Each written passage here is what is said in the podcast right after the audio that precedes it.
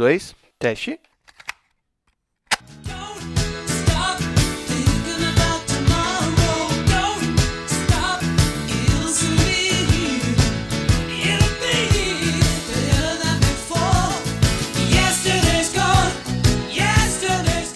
Boa!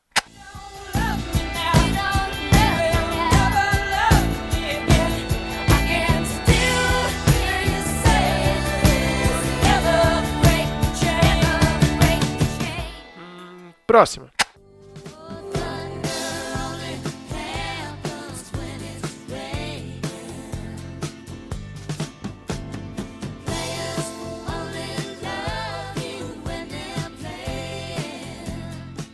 Tá, agora sim, vamos nessa.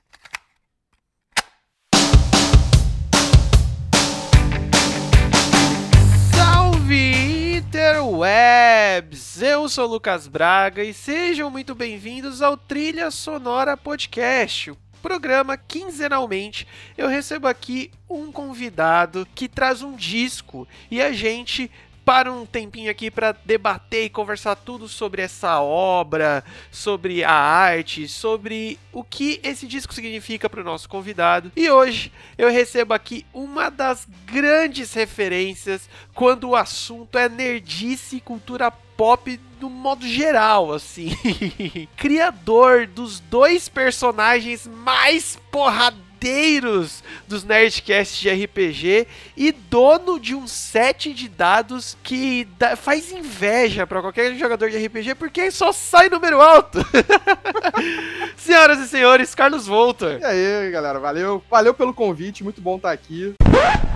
Recado do editor. E é isso aí, galera. Recado do editor, o primeiro de 2021, primeiro episódio desse ano novo aí que vai chegar trazendo coisas muito boas. Se você não tá acostumado ainda com esse recado do editor, é porque você não tá ouvindo trilha sonora direito, então volte lá que tivemos 20 episódios nessa primeira leva aí nesse primeiro ano de trilha e você que já tá acostumado já sabe que eu coloco o recado do editor depois para fazer uns jabazinhos, dar uns recados aqui porque os nossos convidados sempre têm um tempo muito curto para gravar e eu não vou interromper esse tempo aí para dar recado, sendo que eu posso fazer tudo isso agora. De novo, galera, muito obrigado a todo mundo que acompanhou a gente no ano de 2020, esse ano de estreia desse projeto. Eu curti muito fazer e para continuar ajudando a dar gás nessa bagaça aqui, não se esqueça de nos seguir lá no Spotify, no Instagram e no Twitter, que isso dá uma ajuda grande pra caramba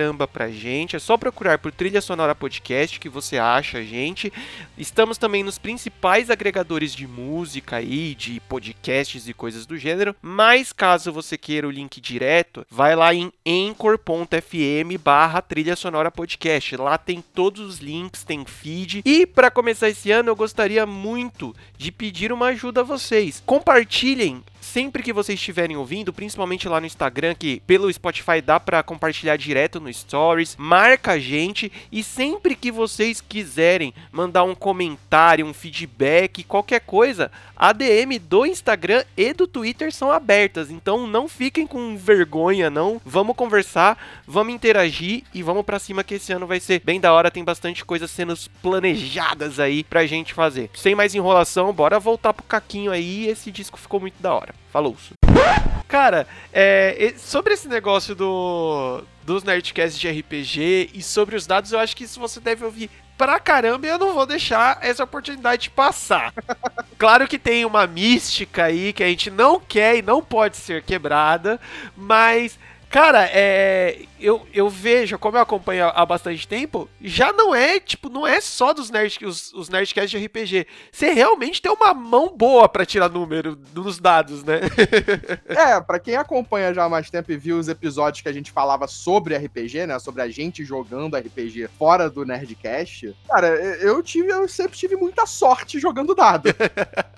tem um exemplo que fica, que ficou, que é forte, que é a gente jogando Rollmaster. Sim. Tava eu, o Azagal, o JP, eu acho que era o Fred, Rex, eu não lembro quem mais era. A gente tava jogando Rollmaster. E Rollmaster, quem não conhece, é um sistema antigo de RPG, bem complexo, é cheio de, de tabelas de dano, de critical. Então é um RPG que não importa o teu nível, você pode morrer enfrentando um cachorro.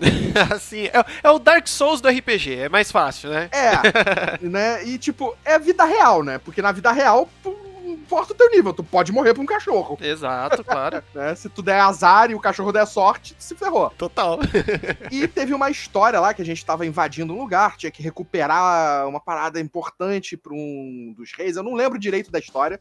Era mais ou menos. Eu só sei que a gente tinha que pegar uma coisa e levar de volta, e era muito importante. E a gente conseguiu pegar isso, tava fugindo, e aí vinham três soldados pra cima da gente. A gente falou: caraca, a gente não pode parar pra lutar, porque senão vai vir mais gente. A gente tem que fugir, né? Temos que fugir, mas a gente vai ser alcançado por esses caras. Os caras estão indo mais rápido que vocês, eles estão mais leves, eles estão descansados, eles vão alcançar vocês. E eu falei, cara, vão, eu vou segurar eles. Eu, tipo, eu, eu fui pro sacrifício, porque a parada era importante, tinha que ser levada, eu fui pro sacrifício. Eu parei numa, num batente de porta, que era, acho que era no corredorzinho, um batente de porta, onde tipo, de- podia vir um de cada vez, né? Ia meio que demorar um pouco mais pra eles me matarem. E aí, beleza, eles começaram a fugir e eu fui pra batalha. E no Rollmaster é- a gente joga D100, né? São dois D10, formando a dezena e a centena. Cara, eu abri o dado, porque o Rollmaster 01, 02 é critical, Sim. e se você tirar 97, é, 98, 99 ou 100, você abre o dado. Você joga de novo e vai aumentando o seu dano e o seu critical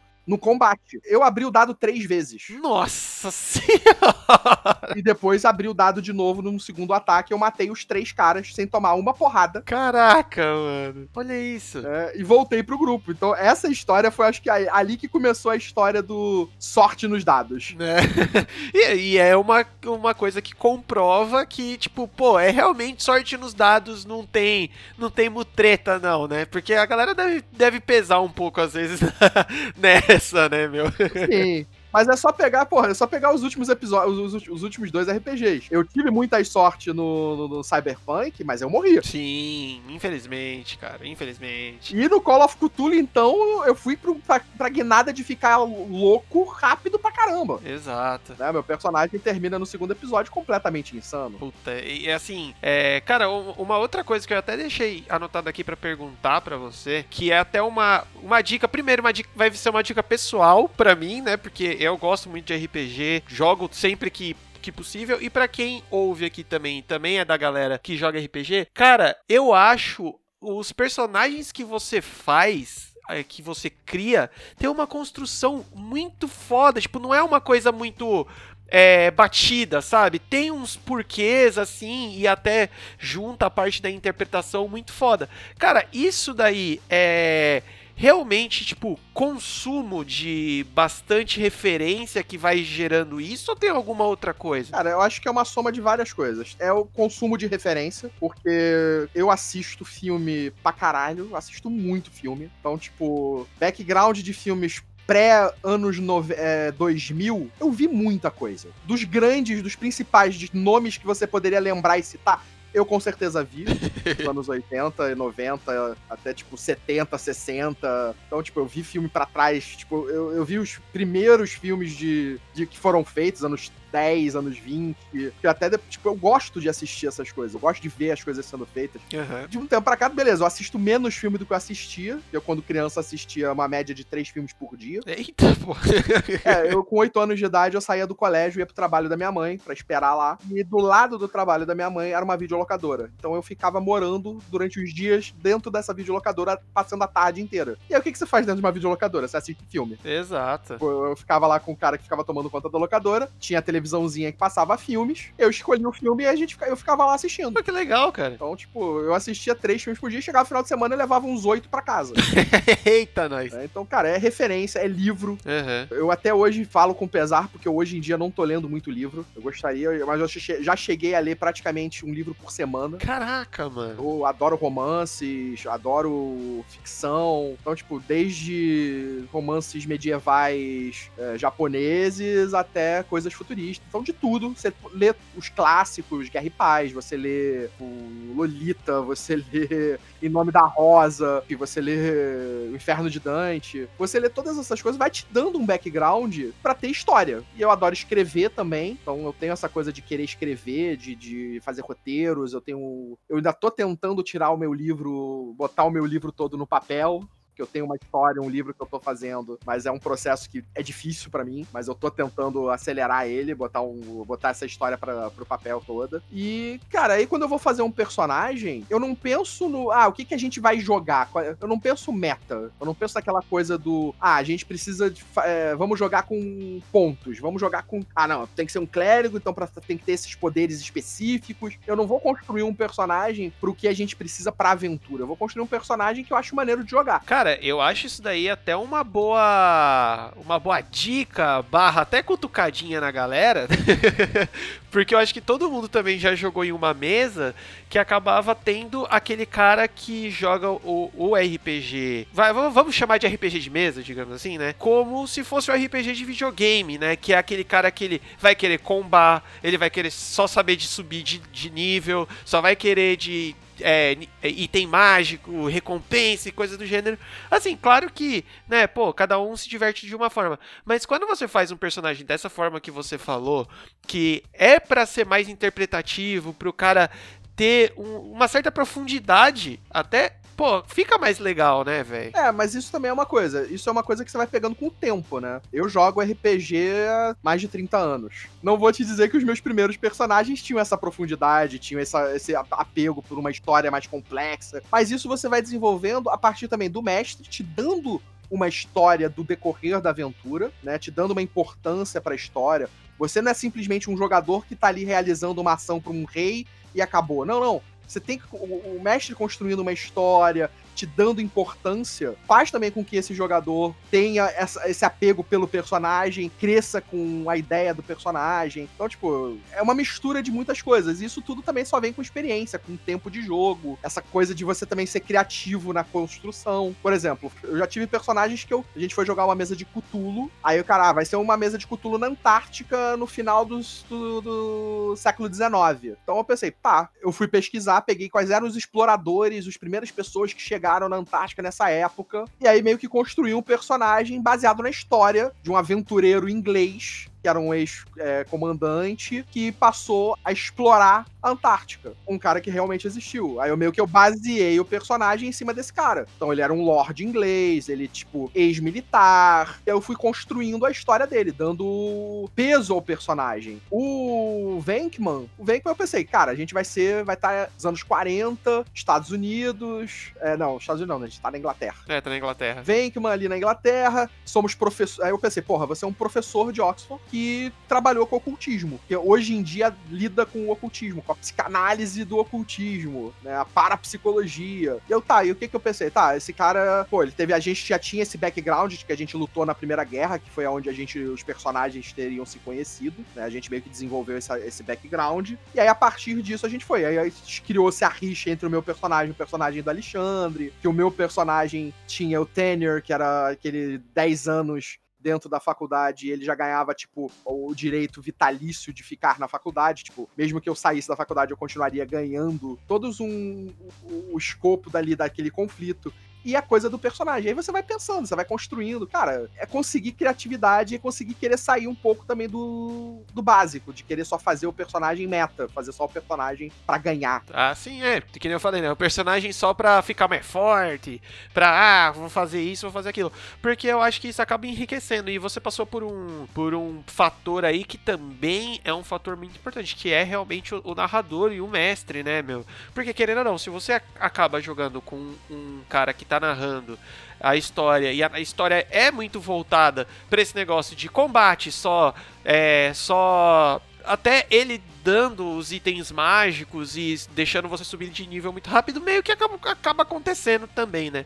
Então uma coisa vai levando a outra, né? Exato, acho que, tipo, é uma conjunção de fatores ali que vão permitir você desenvolver mais ou não o seu personagem. Mas eu acho que cada um pode desenvolver o personagem independente também da aventura. Claro. E o que eu gosto, principalmente hoje em dia, é pensar num personagem e tentar fazer o máximo que a minha interpretação, que a minha relação com o jogo, seja pelos olhos daquele personagem. Ah, Ah, sim. né? Tipo, eu conheço situações, então eu sei que se eu for fazer aquilo, eu vou me ferrar. Mas o meu personagem não sabe. Sim, total. Né? E, e ele seria o cara. E aí o personagem, ele é um personagem impulsivo que faria isso. Então, tipo, eu sei que eu vou me fuder. Então, tipo, se eu for um jogador meta, eu não vou fazer. Porque eu não vou botar o meu personagem numa situação que, porra, eu, como pessoa, sei que vai ser uma merda. Aham. Eu simplesmente pego, cara, isso faz parte da história. Sim. É, eu tava jogando. Eu, tô- eu tenho jogado bastante online com uma galera de faz live, vários canais diferentes da Twitch. E eu joguei uma aventura semana passada, que é um futurista num mundo tipo Alien, que também é mortal, né? É Bem mortal. E a gente tava numa cena de num momento de ação, e que ação a gente sabia que a gente tava indo ali com as chances muito grandes de morrer, mas a gente tinha que fazer, porque era o nosso trabalho, a gente tinha que ir pra lá. E a gente passou, pô, a gente conseguiu ter ideias e cir- circundar várias situações que estavam nos, iriam nos matar facilmente. Só que aí no final faltavam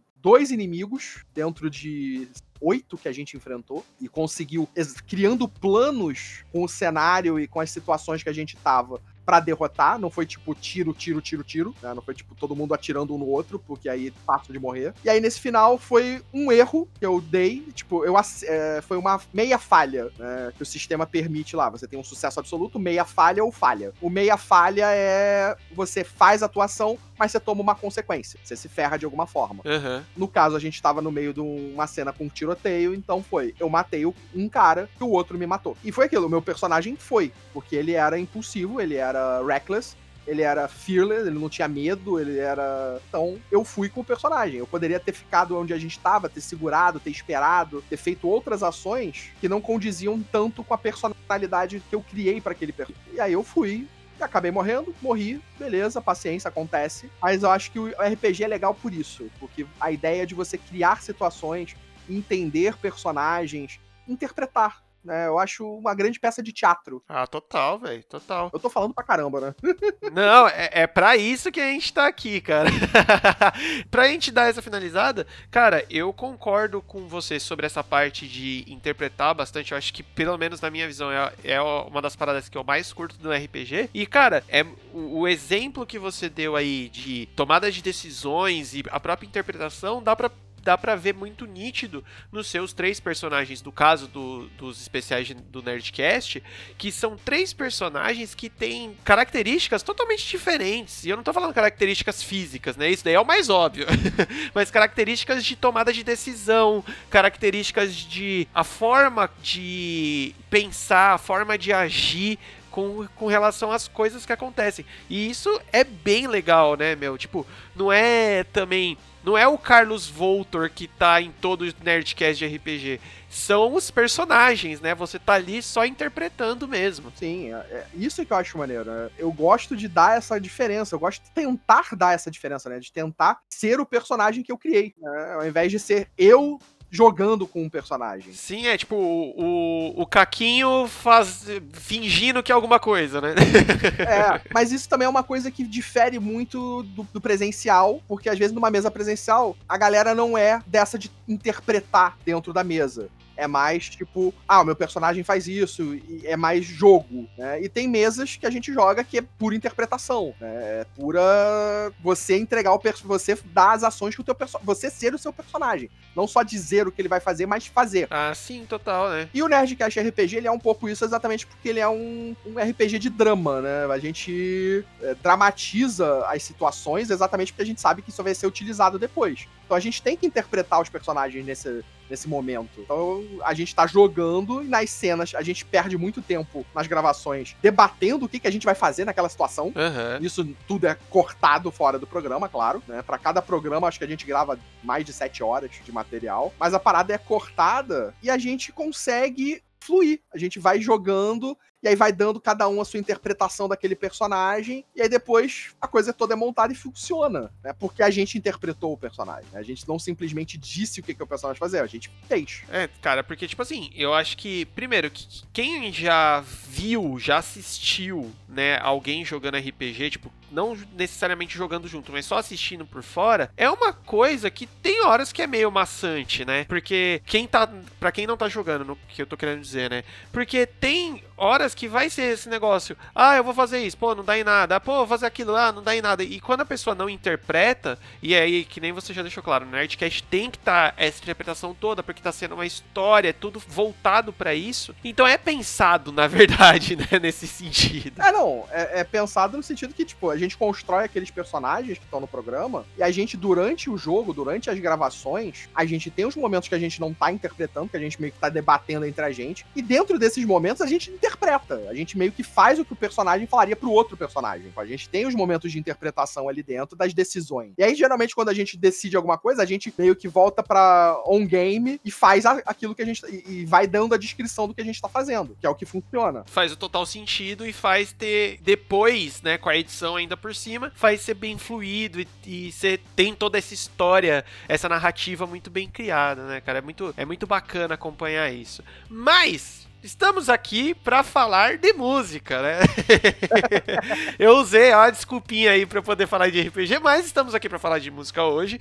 E cara, qual disco que você trouxe pra gente aqui? Eu trouxe o disco Rumors da banda Fleetwood Mac. Cara, eu tenho que confessar duas coisas. Primeiro, você foi uma das pessoas que menos pestanejou na escolha do disco. Geralmente o pessoal dá uma travadinha, tipo, pô, mano, um disco só, putz, que, que disco, sabe? Dá, às vezes até manda, ô Lucas, deixa, deixa eu dar uma pensadinha aqui, eu já te, eu topo participar, mas deixa eu dar uma pensada, eu te falo. Cara, eu lembro que eu mandei mensagem para você, você, tal, na hora. e a outra é que, cara, o Flatwood Mac é uma das bandas que sempre teve permeando assim próximo da minha vida. Eu conhecia, já tinha ouvido coisas, mas sabe aquele negócio que você não parava pra ouvir? E se você me perguntar o porquê, eu não vou saber te responder.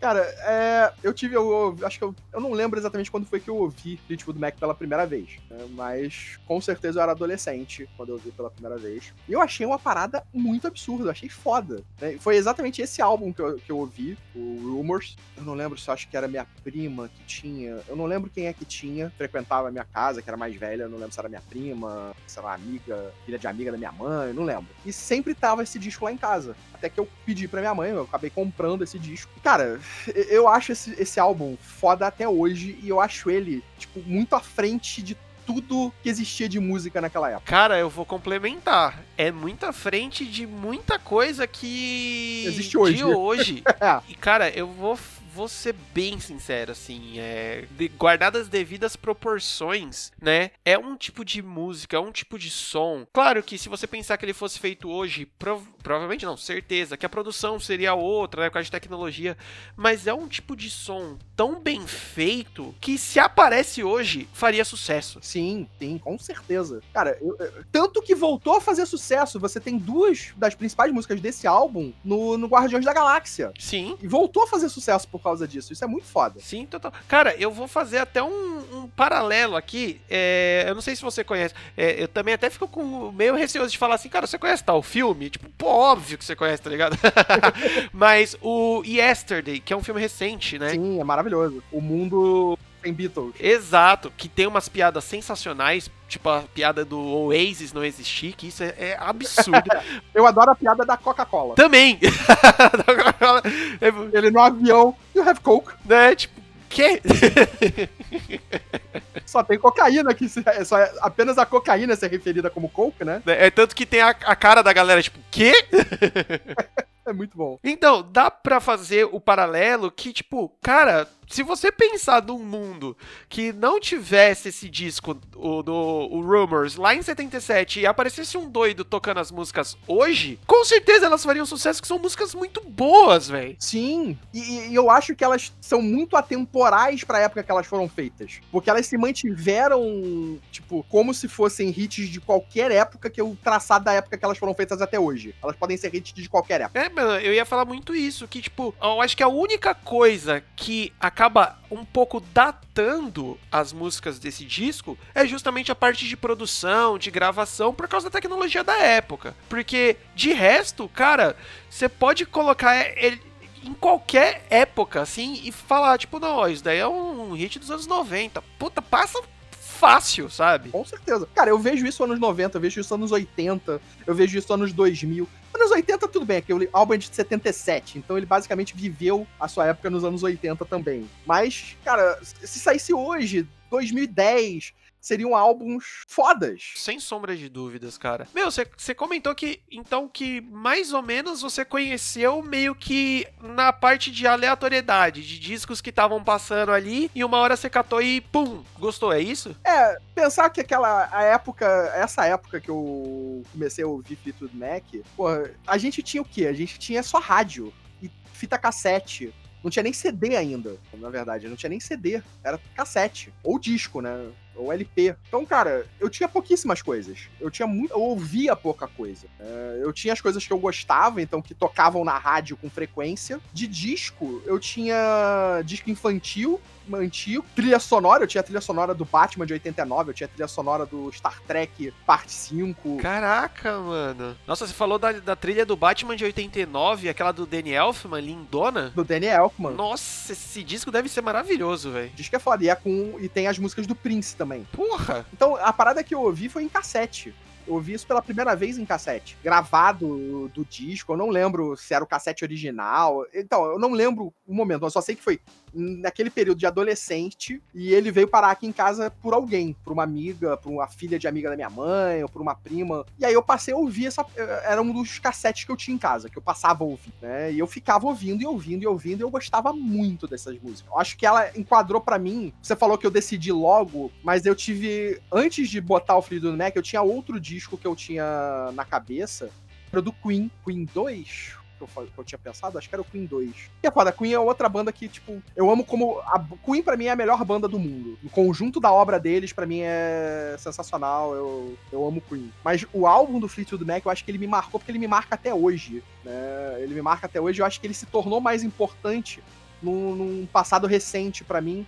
Depois ainda que eu descobri a história do disco. Porque eu já amava as músicas, mas era aquelas músicas que você ama e você sempre escuta. Mas você não tem aquele peso ainda da história da música. Um paralelo em relação a isso é tipo Tears in Heaven. Eu amava Tears in Heaven, do Eric Clapton, mas não sabia o significado da música. E aí depois que você vê o porquê que ele escreveu essa música, a música te dá um peso. Ela triplica de tamanho, né, velho? É, você passa a ouvir a música e sentir o que ele tava sentindo na hora que tocou. E eu acho que esses artistas são absurdamente fodas. E você consegue sentir a emoção deles na música. Tem, porra, Charles Bradley, que é um bluesista foda. Ele regravou, por exemplo, outra banda que eu amo, que é Black Sabbath. Ele regravou Changes do Black Sabbath. Ele fez uma versão de Changes em blues. Cara, eu, isso, eu vou procurar isso agora, deixar aqui pronto para quando eu terminar de gravar. Cara, eu, eu, espero você ouvir, porque eu vou te mandar um vídeo para você ouvir isso. Nossa, porque, meu amigo, isso daí deve ser uma coisa muito absurda. Eu ouvindo essa música, eu arrepio o tempo inteiro. Eu, eu, eu me emociono, eu chego, é, tipo, eu me emociono demais. Nossa, velho. Essa versão dele, é, tipo, ele não conhecia Black Sabbath, ele nunca tinha ouvido a música, ele só leu as letras da música. Ele só leu a letra da música. E, e, e, mandou pra cima, é isso? E falou, cara, eu amei essas, essas músicas, essa letra. E aí ele transportou aquilo pra emoção dele e ele, dedicou, ele fez essa música pensando na mãe, que tinha acabado de morrer. Caraca, velho. Né? Então ele, ele regravou Changes em homenagem à mãe dele. Assim, cara, é, esse é uma das, das, dos grandes objetivos do programa, que é justamente mostrar essa conexão que a música pode ter, saca? De essa parte emocional da coisa. Eu acho que a música ela é para te divertir, ela é para te animar, ela é para te, te, trazer felicidade e ela é para te trazer emoção. Eu acho que a emoção dessa do, do pesar, a emoção do, do, do da dor, ela transborda na música né? Você tem a coisa da felicidade. Tipo, eu, eu ouvindo rap Pharrell, porra, me anima. Porque ela é com essa intenção, ela é de propósito com essa intenção. Não, mas a gente pode usar qualquer outro. Mano, a gente pode usar, sei lá, as músicas disco do Bee Gees, por exemplo. São músicas mega animadas que é justamente para isso, para te deixar feliz e tal. E aí você pega essas músicas que tem uma história, que você sente na, na, na, letra e depois você sente na voz o pesar e a situação e você sente que passa aquele aquela sensação de do que eles estão sentindo mesmo. Tipo, isso acontece em alguns filmes, isso acontece na arte, no, em livros, mas eu acho que na música isso é uma forma tão fluida porque ela você não precisa é, estar olhando, ou estar tá percebendo nada. Simplesmente você a capacidade de você ouvir o, o ritmo e a letra e, a, e, como a pessoa canta, caraca, isso me mexe muito. Ah, cara, total. É, é, o que você falou, é o que a gente acabou de fazer aqui vendo o vídeo, te impacta, te conecta de uma forma, tipo, muito única. Eu concordo quando você fala que com livros, com filmes e até outras formas de arte, você também passa por ali. Mas na música eu acho que. Eu, eu não sei descrever direito, mas parece que ela chega num fundo, mais fundo do que todas essas outras artes. E assim, você comentou que esse disco ele tem uma história por trás, e eu acho importante a gente contextualizar, porque quando a gente sabe essa história, todas as letras fazem um sentido ainda maior, né? Sim, sim, eu acho que é exatamente esse negócio. A história do, do, do de por que, que eles fizeram aquele álbum ele é importante, mas mesmo que você não saiba, você sente uma emoção ouvindo aquilo. Quando eu ouvia Tears in Heaven, quando eu era adolescente, pô, eu sentia aquela música, eu gostava dela, porque e ela tinha um peso, ela tinha, mas ela tinha uma coisa que me deixava introspectivo. Mas eu não sabia o significado do porquê que ela me deixava assim. E aí depois eu descobri esse significado, então você ainda aprende com a música. Você descobre um novo sentido para aquela música que você já gostava. E aí eu acho que isso é legal. Né? É a mesma coisa com filmes. Você pode assistir um filme cheio de simbologia e deixar passar, você gostou daquele filme, beleza. Mas aí uma outra pessoa vai ver aquele filme, vai pegar essa simbologia e vai atrás do o que, que isso significa. Por que, que o autor fez dessa forma? Por que, que o diretor fez dessa forma? E aí você vai ter um aprofundamento dentro daquilo. E eu acho que aí aprofunda a tua emoção relacionada àquela obra. Nossa, totalmente, velho. Totalmente. Que a gente tá falando desse contexto, resumidamente, tava todo mundo tretando na banda. acho, é. acho, que é o melhor resumo. Eram dois casais na banda né? E um outro que tava também com problemas no relacionamento, só que a, a, a, mulher não era da banda, né? Mas, tipo, tava todo mundo mal, é, é, estresse, todo mundo brigando. E aí eles decidiram, cara, vamos, vamos lá, pegaram pedaços de, de letras de cada um, pedaços de músicas que uns tinham feito em carreira solo, fizeram uma mistura de ideias em que todos eles meio que participam da criação do álbum, né? De alguma forma tipo, ou na letra, ou no ritmo, ou, ou em continuações, ou em refrões. Todos eles têm um toque naquilo. Né? E isso eu acho que é foda, porque eu acho que isso gerou uma reunificação deles, né? Eles conseguirem separar a vida pessoal dessa vida profissional, né? Dessa vida artística. De que eles juntos conseguiam criar coisas fodas, apesar de estarem brigados na vida pessoal. Nossa, total. É porque meu, é que nem você falou, né? É, é eu fico imaginando a logística disso, porque é basicamente, para quem, quem não, não entendeu ou quem não conhece a história, o guitarrista e vocalista principal, ele era casado com a vocalista e a tecladista era casada com o baixista e no meio, antes de, de, começar a produção desse disco, os dois casais estão se separando e o, ba, o baterista, que é o, o Mick Fleetwood, Fleetwood ele tá também se separando da mulher dele, que não tava no meio da banda também. Só faltava também estar no meio da banda, mas não tava. É. e aí, meu, eles falaram: tá, ok, isso é a nossa vida particular. A nossa vida profissional é o quê? É fazer disco, é, é botar na música. Então vamos fazer o quê? Mano, música é falar o que tá, o que tá acontecendo, o que a gente tá passando e eles realmente colocam aí e tem umas que é bem dedinho na ferida mesmo, né?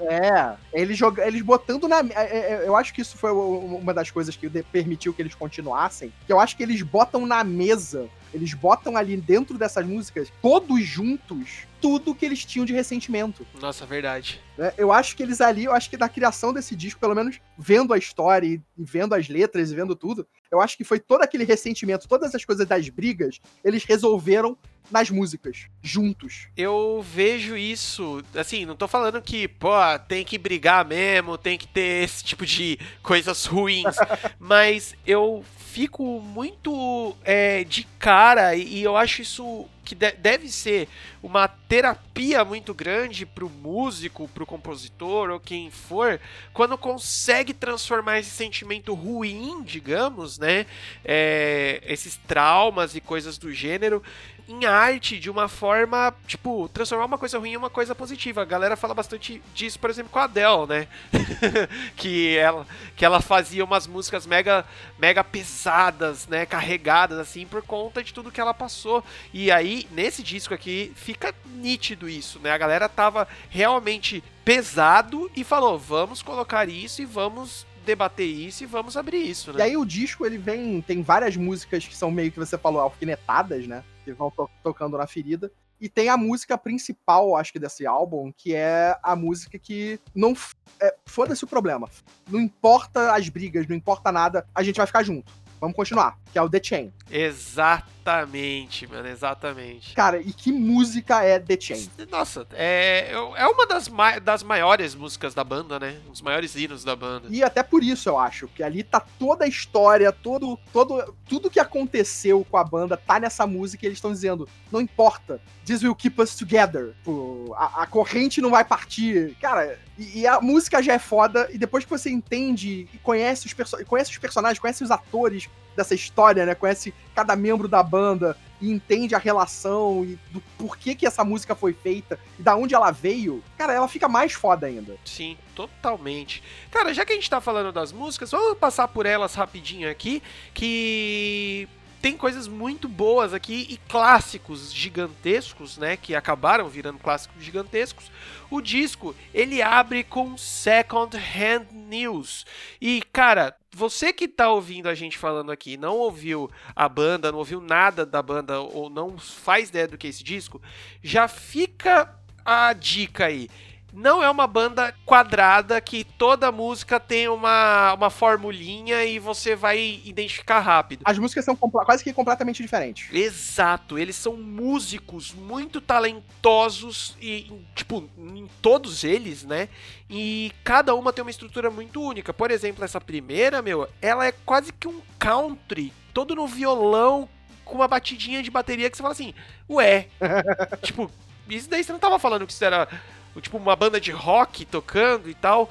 Mas, meu, eles têm essa carga de country, de blues que vai aparecer bastante ainda, né? A gente tava falando de letra, né? Essas aí já tá falando sobre, né, o cara que foi deixado para trás pelo amor e coisas do gênero. Eu gosto, tipo, essa, eu acho que o álbum abre muito bem com essa música, que ela te dá um tom completamente, exatamente isso. Você. O que, que, eu tô ouvindo? Eu achei que eu tava ouvindo uma coisa, achei que eu tava indo ouvir uma banda diferente. Essa é quase animada a música, né? A letra, ela é. É você, tipo, se anima. E a segunda música, eu acho também, para mim, acho que é uma das melhores do álbum, que é Dreams. Que aí também, é, mas aí ela já vem, tipo assim, se você ficou um pouquinho animado com a primeira música, a Dreams vem meio que, tipo, amigão, é o que tá acontecendo aqui, meu, porque ela tem uma carga mais pesada, né? Até na voz da, da Steve Nicks você vê isso, né? Cara, é... é e ela tem uma voz maravilhosa. Nossa, até, até hoje. Até hoje, cara, eu fui ver uns vídeos mais recentes da, da banda, que é muito legal isso. Eles continuam na ativa, eles continuam tocando mesmo né? E assim, você vê ela tiazinha, mas cantando muito bem ainda, né, meu? Sim, eu acho que a voz dela não mudou, né? Ela já se manteve nisso. E acho que, cara, eu, eu, eu, botei a música até pra ouvir aqui. Eu tô tipo. tá, tá, curtindo aí, né? ela faz você, tipo, exatamente, você pensar numa coisa à frente, pensar numa coisa diferente sonhar. Sim, total. Aí, ó. Aí uma coisa que fica bem legal, que eu achei bem feita da banda, é que os nomes das letras, das faixas, ela já dá um leve background de tipo assim, ó, é isso que tá acontecendo. Exemplo, a próxima música, a Never Gone Back Again, ela já tá dizendo ali para você o que, que vai acontecer, né? E, meu, nessa música eu tenho que falar não só da letra, mas como eu, eu, eu toco, né? Não sou músico nem nada, eu toco, mas, cara, que coisa absurda é o dedilhado dessa música, velho. É uma coisa sensacional, velho. Eu acho que ela foi. Essa foi, acho que não lembro agora, mas eu acho que essa foi a que foi tirada. O, esse dedilhado da abertura da música de uma outra música da, da solo da. Da Nick? Não lembro agora de quem. Foi de uma música solo. Então, tipo, eles meio que destrincharam coisas das carre da carreira de cada um e foram construindo meio que. Cara, todas essas músicas são meio que um Frankenstein construído por cada um. Eu acho muito foda isso. E Frankenstein, até, cara, se eu, se eu não, não me falha a memória, eu li em algum lugar que tem alguma dessas músicas que são mais Frankenstein ainda no sentido de tipo, pô, pegaram a gravação de uma passagem de tal lugar, aí depois gravaram outro pedaço não sei aonde, juntaram, depois meteram o vocal em cima e, e vai, e, e, e leva. O disco ele segue com a Don't Stop, né, que eu acho que deve ser a música mais famosa, até porque pelo menos tem um refrão bem pegado, bem chiclete, né? Que eu acho que eu tenho a sensação de ser uma das músicas mais famosas da banda, até inclusive. Não sou um bom juiz para isso, porque para mim não, para mim a melhor música é The Chain.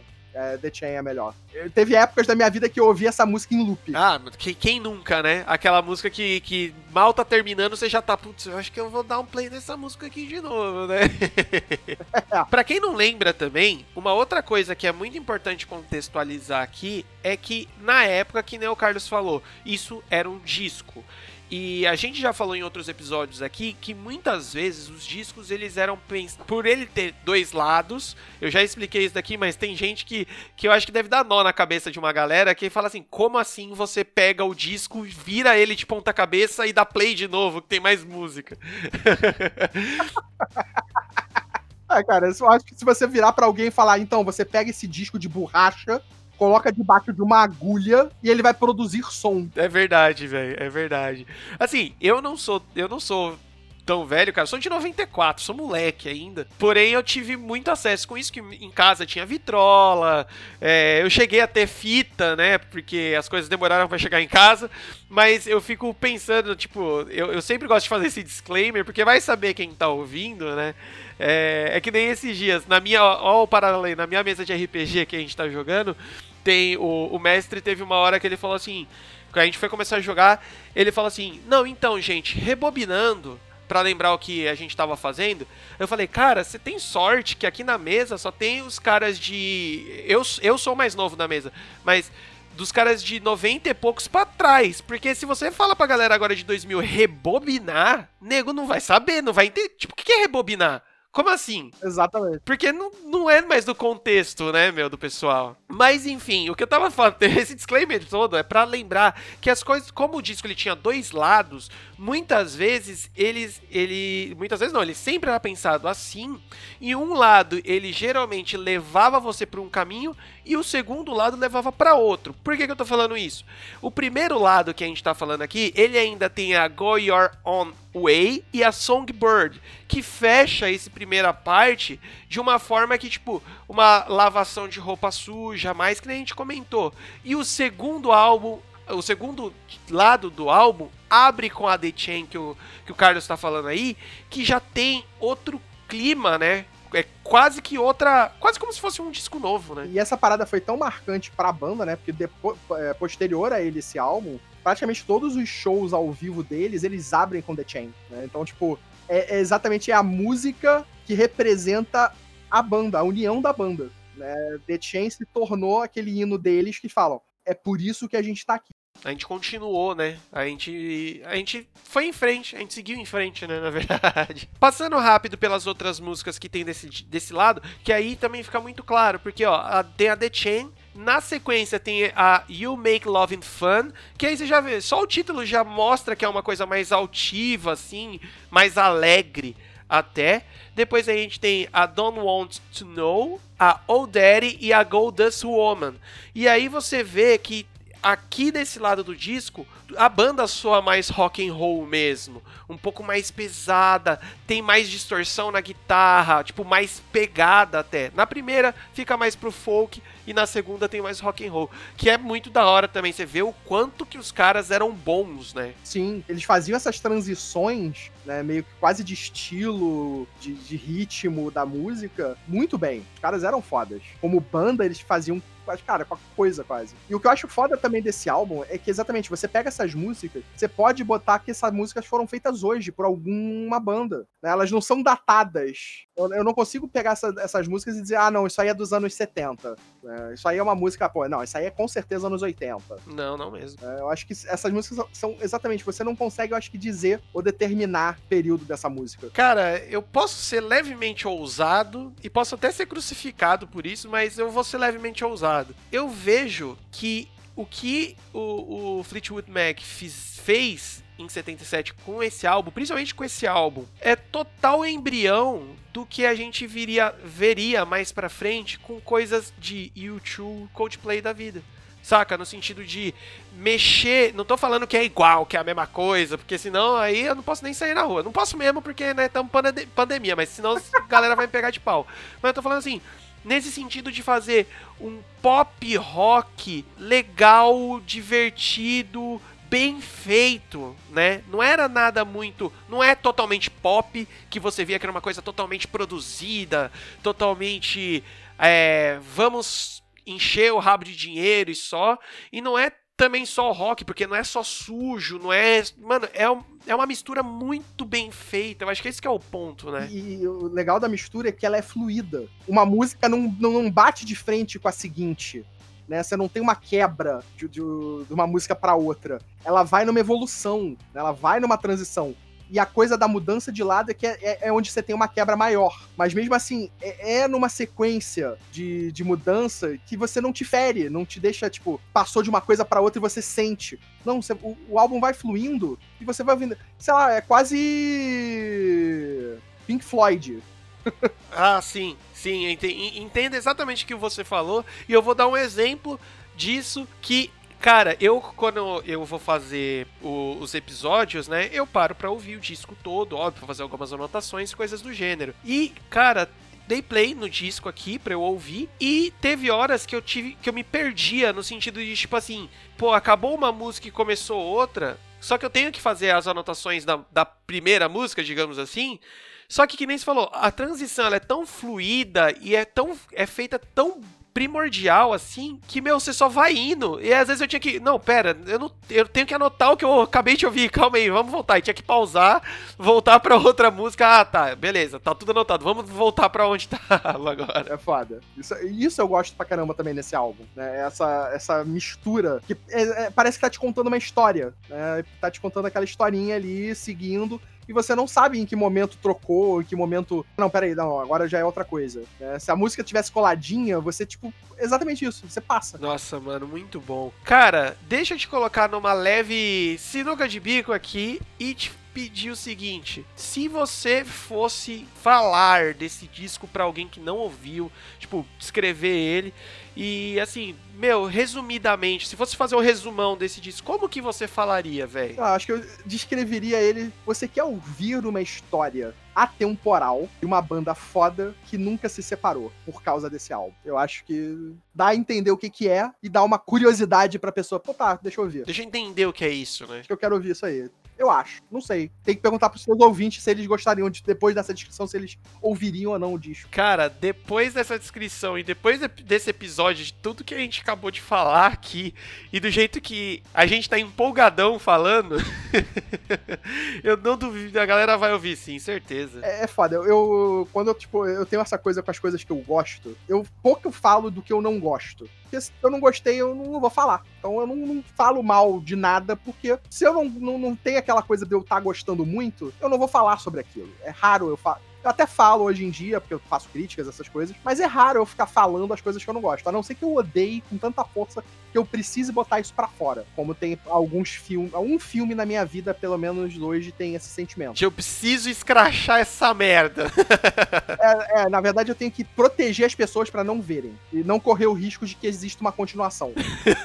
Muito bom. E aí, tipo, as coisas que eu gosto, e aí tem as coisas que eu amo, que eu tenho paixão. E esse álbum é uma coisa que eu tenho paixão. Como eu falei, eu, eu, várias vezes eu pego me ouvindo em loop o álbum, ou pegando uma ou duas músicas e ouvindo elas em loop direto também quando eu descobri a história, não lembro, acho que tem uns oito anos, nove anos, não lembro quando foi que eu descobri a história da música. Tem já algum tempo. E aí eu entendi o que, que a banda tava querendo contar, e eu parei, ouvi de novo, lendo a parada. Eu, caralho. O meio que baixou aquela nuvem que tinha na minha cabeça, saiu, tipo, se dissipou, e eu, caraca, agora faz todo sentido. Tipo, tudo faz sentido. A letra, todos os sentimentos, tudo faz sentido. Foi meio que acho que é como eu me senti quando eu terminei de entender, de ler a história e ouvir o álbum de novo. Caraca, como é que eu não tinha me tocado disso antes? Que já fica a dica aí pra galera que tá ouvindo. Esse é um dos discos que mais precisa disso, de você parar e ver ele inteiro assim, né? Eu até falo isso em quase todos os episódios,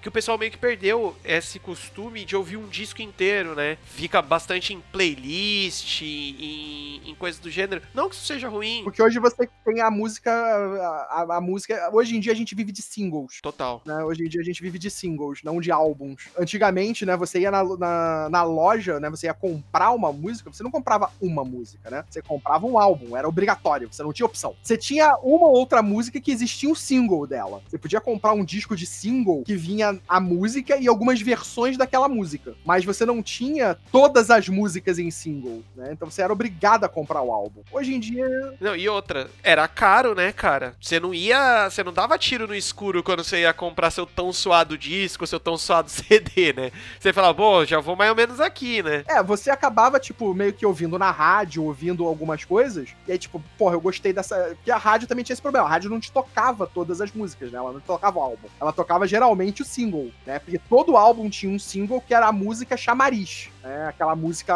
que, pô, essa música é a música que a gente vai tocar na rádio que vai chamar a galera pra comprar o álbum. E aí aquela música te mandava você, porra, é essa. Vou usar essa música, porra, gostei dessa música, vou, vou comprar esse álbum por causa dessa música que eu acabei de ouvir na rádio. E aí você ia lá comprar. Porque né, antigamente você não tinha nem como você ouvir na loja, né? Porque depois de um tempo teve lojas que passaram a te permitir ouvir a música. Aqui no Brasil eram poucos os lugares que você tinha essa capacidade. Acho que na época tinha uma loja aqui no Rio de Janeiro que você conseguia ouvir alguns discos que eles permitissem, que era a Gramofone. Era uma loja chamada Gramofone, que tinha aqui num shopping. E aí lá você conseguia não só, acho que eu ouvia algumas músicas, como tinha também discos importados. Teve a virada pro CD, passou a ter CDs, tinha CDs importados. Então, tipo, eu tive uma, uma época com coleção de trilha sonora praticamente toda comprada nessa loja, porque lá tinha. E, tipo, era muitos discos e a variedade de trilhas. Então eu tive trilha sonora, cara, todas as trilhas sonoras de Star Wars em CD. Tinha Bad Boys, tinha Dangerous Minds, tinha o Gangster Paradise. Tive Do Outro Lado da Vida, que era do filme do John Travolta, que ele sofre um acidente e começa a ficar mega inteligente, que era toda Pô, já tava feliz, você falou do John Travolta, que ele sofre um acidente, eu já ia falar, porra, ele tá falando da outra face, mas não era. Mas, pô, tinha muito, muito jogo, muito jogo, muito álbum maneiro naquela época, né, pra você comprar. E tinha, e tinha álbuns que eram uma música só, praticamente. Eu diria que Fleetwood Mac é um álbum que é uma história, então pra mim ele é quase um filme. Pink Floyd não só era, como virou literalmente um filme. Você tinha o The Wall, né, que é um filme com- só com as músicas do álbum. Dark Side of the Moon também é é uma história. Então você tinha várias coisas que você tinha que ouvir o álbum inteiro. Por muitos anos no meu carro eu tinha essa coisa também. Eu botava um álbum inteiro pra tocar. Eu não ficava ouvindo músicas separadas, não, eu botava esse álbum. E é uma experiência muito única, né, quando você ouve o álbum inteiro, assim, que você entende muito do que tá acontecendo, porque ele foi pensado pra ser um álbum inteiro, né?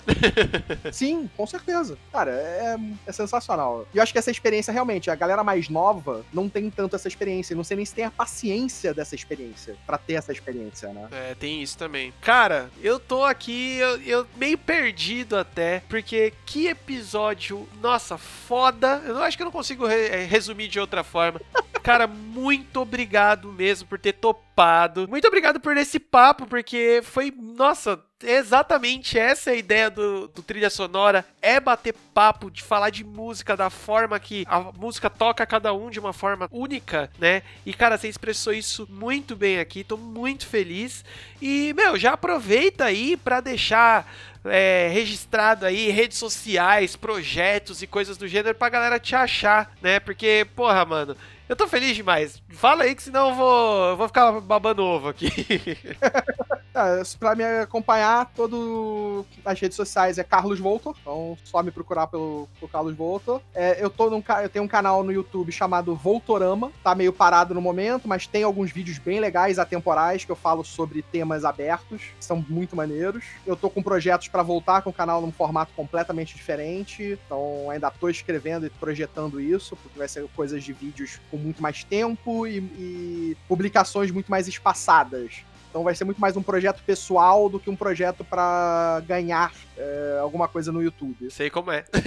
Eu tenho jogado RPG, né? Já que a gente falou de RPG, eu tenho jogado RPG em lives no canal Perdidos no Play. é, geralmente de 15 em 15 dias nas quartas-feiras. Então não sei quando esse podcast vai ao ar, mas dá uma olhada lá no Perdidos no Play. Pode ser que a gente esteja jogando na quarta-feira que você estiver ouvindo esse, ou na próxima quarta-feira, depois que você ouvir esse podcast. E também tenho jogado RPG futurista de Alien no canal Câmera Obscura RPG na- nas quintas-feiras. E devo começar um RPG aos domingos.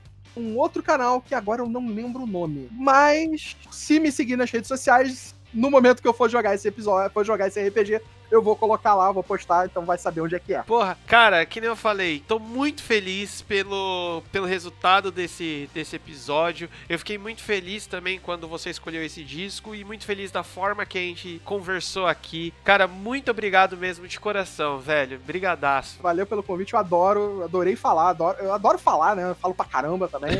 eu adoro falar sobre coisas que eu tenho paixão, que eu gosto muito. Então, se me botar pra falar sobre uma coisa que eu realmente gosto, que eu sou apaixonado, eu vou ficar dias falando sobre isso. Valeu pela oportunidade pra falar sobre esse álbum que eu amo. né? E escutem ele, cara. Peguem esse álbum pra ouvir e depois descubram as músicas da banda, que também são muito boas. Esse álbum é maravilhoso. E escutem Charles Bradley, também era um cara foda. E Changes vai mudar a vida de vocês. Nossa, totalmente, velho, totalmente. E ó, já vou deixar o gancho aí pra você voltar uma outra mais pra frente pra gente falar do Queen, que do jeito que você falou aí, eu já fiquei empolgado pra gente falar do Queen numa próxima vez, beleza? Pode ser, beleza.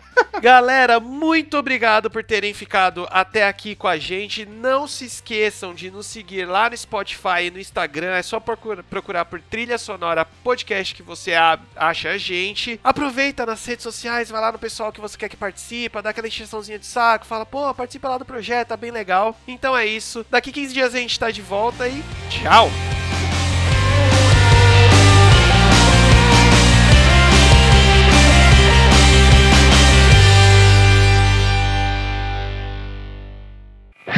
Podcast editado por Lucas Braga. Contato via Instagram em arroba lucasbraga35.